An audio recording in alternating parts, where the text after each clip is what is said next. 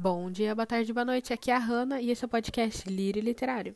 Estamos nos aproximando da metade do livro e se você perdeu algum episódio, eu recomendo que você volte antes de ouvir esse aqui, porque cada capítulo é um monte de acontecimentos. Então, para você não perder o fio da meada, corre lá, coloca tudo em dia e depois volta aqui. Todos prontos? Então, hoje teremos a leitura do quarto capítulo pelo voluntário Carlos Escudeiro. Então, aconchegue-se, lírios ao vento e vamos para a história.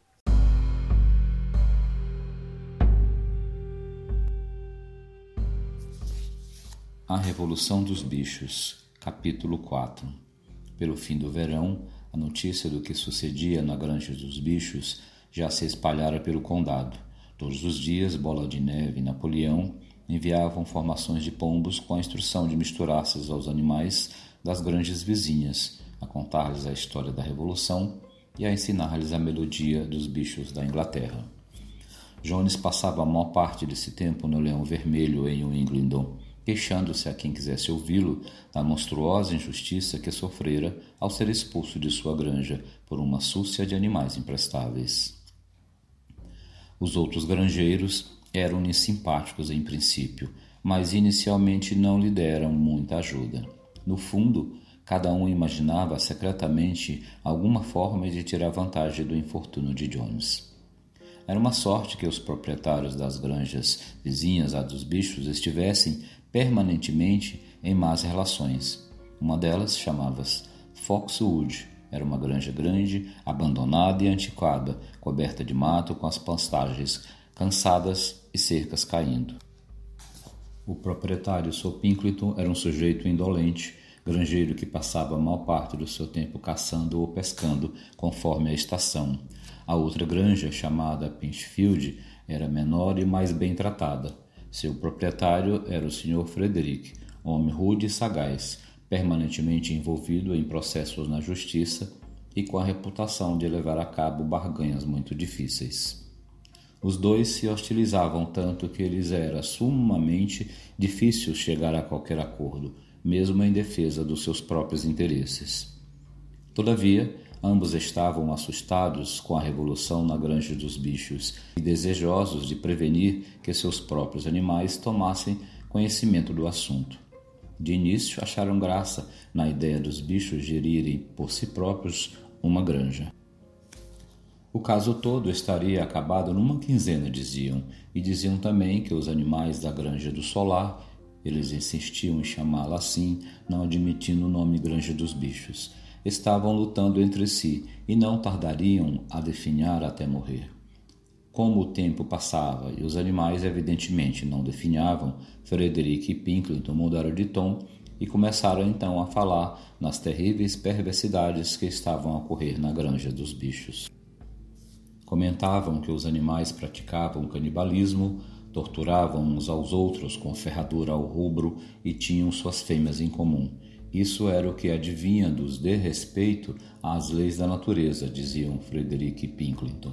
Entretanto, nunca ninguém acreditou nessas histórias. Boatos de um sítio maravilhoso de onde haviam sido expulsos os seres humanos e onde os bichos tomavam conta dos próprios negócios continuavam a circular em formas vagas e desfiguradas, e durante todo aquele ano uma onda de revolta percorreu a região.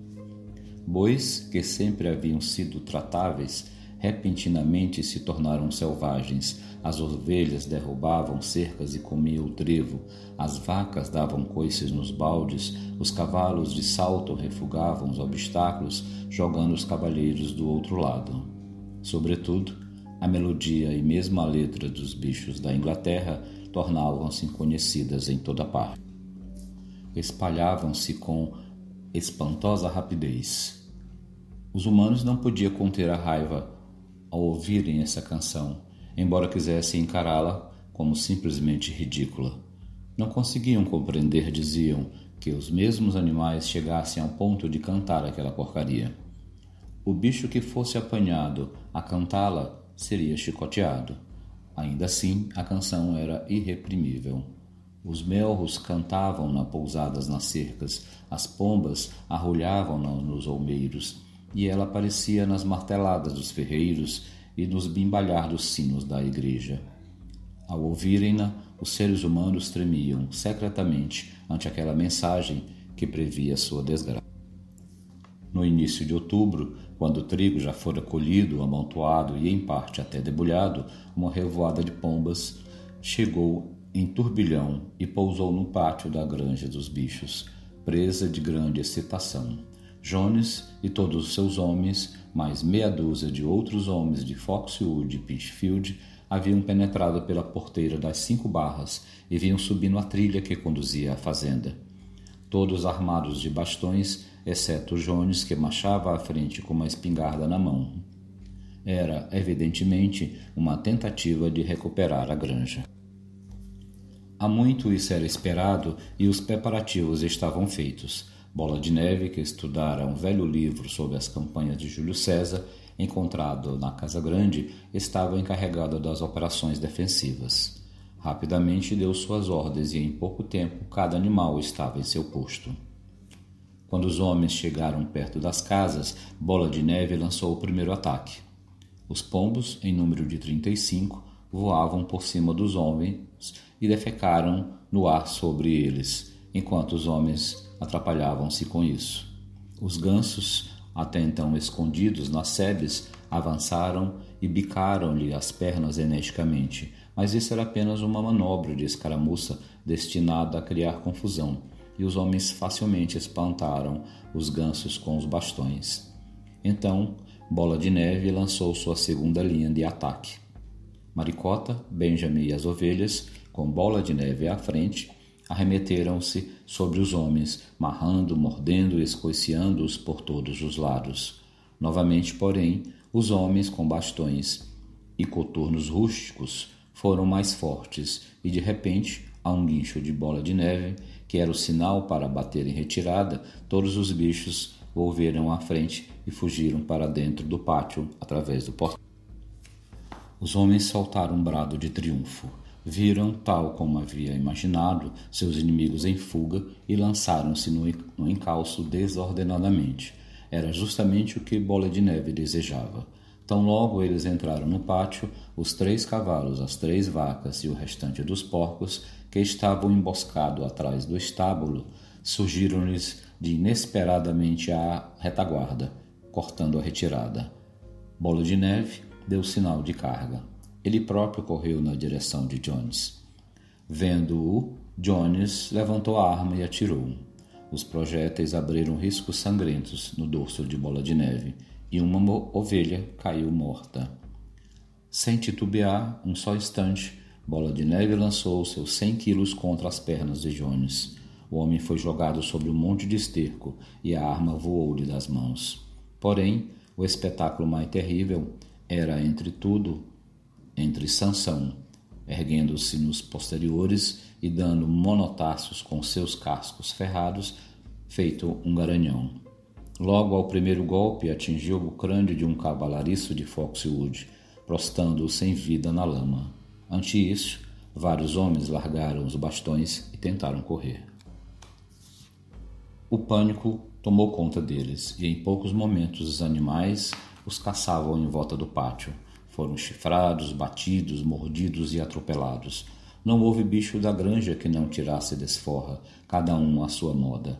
Até o gato, inesperadamente, saltou de um telhado sobre as costas de um peão, cravando-lhes as unhas no pescoço e fazendo o homem dar berro de dor. Em dado momento, desimpedida a saída, os homens conseguiram fugir do pátio e correram desabaladamente rumo à estrada principal. Assim, Poucos minutos após a invasão, batiam em vergonha retirada pelo mesmo caminho de vinda, com uma multidão de gansos no seu encalço, bicando-lhes as pernas sem piedade.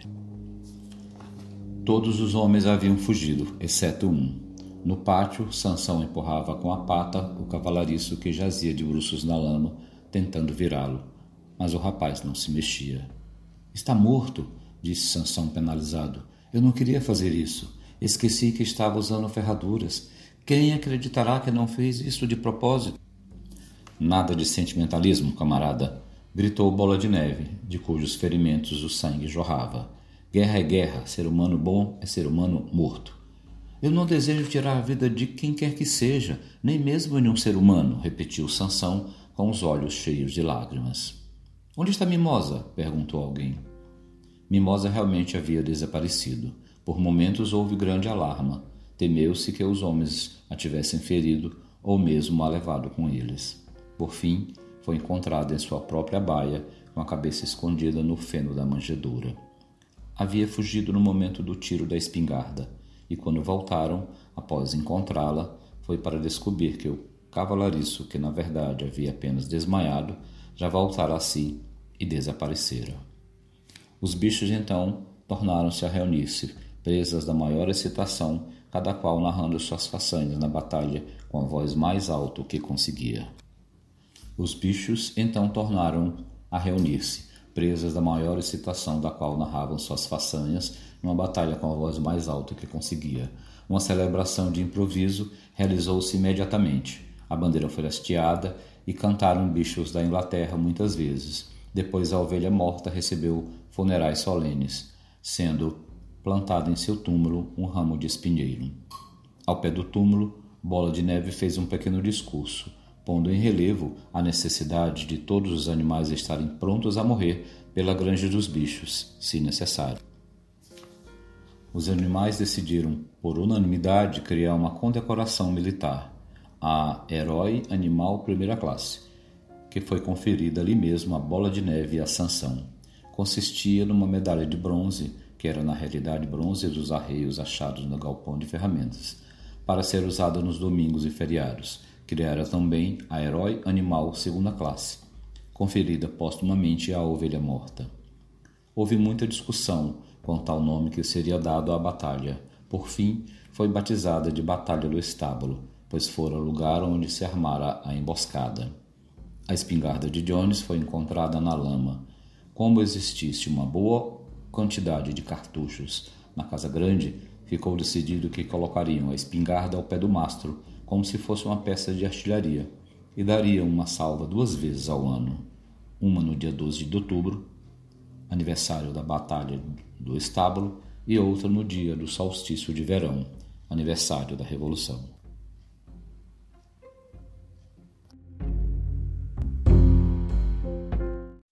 E é só por hoje, pessoal. Espero que vocês tenham gostado e semana que vem tem mais. E para você que quer ser um voluntário ou tem uma sugestão para nossa próxima leitura, entre em contato pelo direct lá do Instagram, arroba podcast Lírio Literário.